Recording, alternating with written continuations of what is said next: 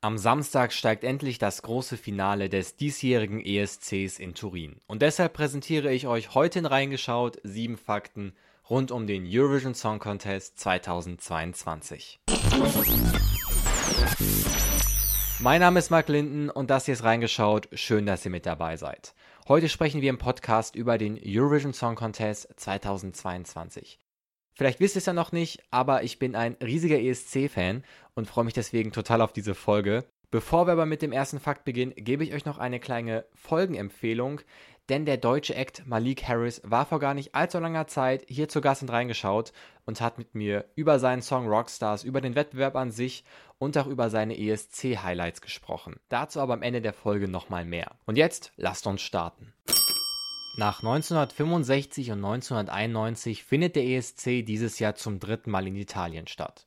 Und zumindest für Statistikfreunde ist dies wohl keine riesige Überraschung, denn Italien war im letzten Jahrzehnt ziemlich erfolgreich unterwegs. Als das Land 2011 nach einer zwölfjährigen Pause zum ESC zurückkehrte, landete es direkt auf Platz 2. Ab dann schaffte es Italien, bis auf zwei Ausnahmen, immer wieder eine Platzierung in den Top 10 zu erreichen. 2019 landete es mit dem Song Soldi von Mahut erneut auf dem zweiten Platz. Mahut tritt auch dieses Jahr für Italien an, dieses Mal im Duett mit dem Sänger Blanco. Mahut ist nicht der einzige alte Bekannte, den wir am Samstag wiedersehen werden. Einige der Kandidaten vom letzten ESC werden dieses Jahr als Punktesprecher zu sehen sein. Mit dabei sind die Vorjahreskandidaten von Griechenland, den Niederlanden, der Ukraine und Litauen. Und natürlich sehen wir auch Monoskin wieder. Sie werden im Finale ein Medley inklusive ihres Gewinnersongs von 2021 performen. The Sound of Beauty. Das ist das diesjährige Motto des Wettbewerbs.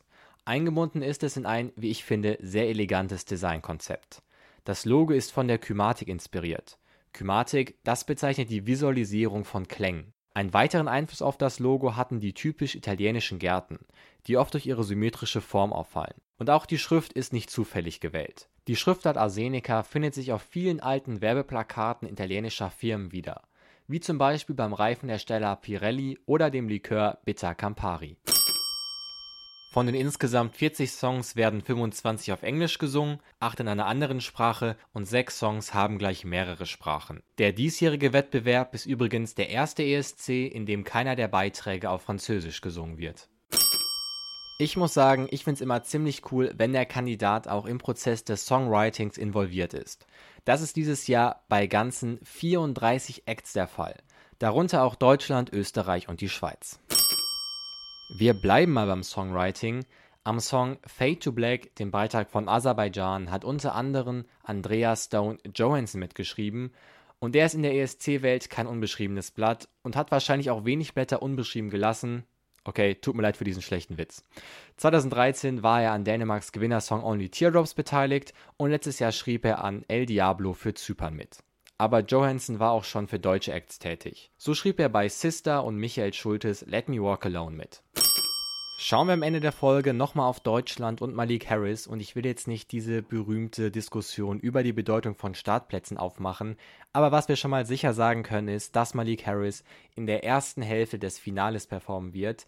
Viel spannender ist aber erst einmal ein Blick auf die beiden Halbfinals zu werfen. Einen kleinen Ausschnitt von ihm, von der deutschen Performance, können wir nämlich im zweiten Halbfinale am Donnerstag sehen. Dort können auch die Zuschauer aus Deutschland abstimmen. Deutschland muss sich ja nicht qualifizieren, denn es ist eines der Big Five Länder. Österreich und die Schweiz müssen dies jedoch tun und treten deshalb im ersten Halbfinale am Dienstag an.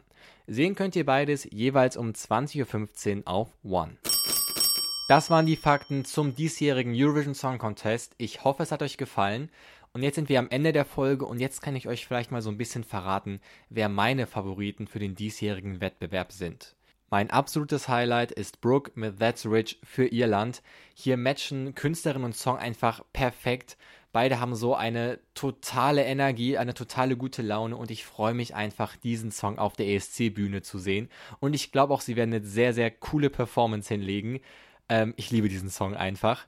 Und ich hoffe, dass sie durch das Halbfinale am Donnerstag kommt. Sehr schön finde ich auch den Beitrag aus den Niederlanden. Der ist ja eher so ein bisschen ruhiger. Und das Spannende ist hier, der ist komplett auf Niederländisch. Das ist natürlich erstmal ein Risiko, weil man nicht weiß, kommt die Message durch, wenn keiner die Sprache versteht. Aber ich muss sagen, der Song funktioniert trotz oder vielleicht eher wegen der niederländischen Sprache total gut. Also die Atmosphäre kommt so gut rüber und es ist ja ein total schöner Song irgendwie. Eigentlich mag ich gar nicht ruhigere Lieder, aber dieser Song catcht mich irgendwie jedes Mal. Des Weiteren freue ich mich auch sehr auf den spanischen Beitrag. Der zählt auch zu meinen Favoriten.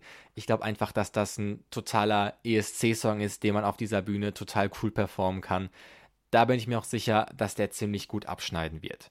Ziemlich cool zum Hören finde ich auch den Beitrag aus Österreich, Pia Maria und Lumix mit Halo. Das ist ein Song, der ist zum Hören wirklich großartig. Es ist ein bisschen schwierig, den auf die Bühne zu bringen, denn das ist eine DJ-Nummer und DJ-Nummern haben es beim ESC ja immer ein bisschen schwierig. Aber wenn sie ja wirklich eine gute Performance hinkriegen, ein gutes Staging schaffen, dann kann ich mir auch vorstellen, dass der weit vorne mit dabei ist. Und ein weiteres Highlight ist natürlich Malik Harris für Deutschland mit Rockstars. Ich finde es einfach total schön, wie sich der Song so langsam aufbaut und dann in diesem Rap-Part endet. Er hat auch eine total tolle Message. Malik Harris ist wirklich ein total sympathischer Typ. Und ich hatte das Glück, ihn vor wenigen Wochen hier im Podcast zu Gast zu haben. Habe ich ja gerade schon am Anfang der Folge erzählt. Und einen kleinen Ausschnitt aus diesem Interview hört ihr jetzt. Ich weiß nicht, ob es stimmt, ich habe es aber gehört, dass du auch manchmal im Studio dann schläfst. So, weil du so, ja. so kreativ dabei bist. Ständig eigentlich. Also hast, du da, hast du da wie so ein, also wie man das manchmal aus so Filmen kennt, wenn so Workaholics irgendwie noch so ein Bett im Büro haben, so ein Feldbett. Ist das, ist das auch im Studio dann bei dir so? Ja, ja, das ist ein Sofa und ich habe einen Schlafsack. Lange Zeit nur mit Schlafsack auf dem Sofa gepennt, dann habe ich es irgendwann abgegradet und habe jetzt so eine kleine Matratze, die ich immer aufroll, ja. aufs Sofa schmeiße und so. Also ist nicht ganz Luxus, aber ist, für mich ist es Luxus, ja. weil ich halt immer Instrumenten und Musik um mich herum aufwache und das allein ist schon einfach ja. wert. Das ganze Interview mit Malik Harris findet ihr hier auf dem Podcast-Kanal. Kann ich euch nur empfehlen. Empfehlen kann ich euch auch das große Eurovision Song Contest Finale. Am Samstag um 21 Uhr sehen könnt ihr es im ersten und auf One. In diesem Sinne, vielen, vielen Dank fürs Zuhören. Bis zum nächsten Mal und ciao.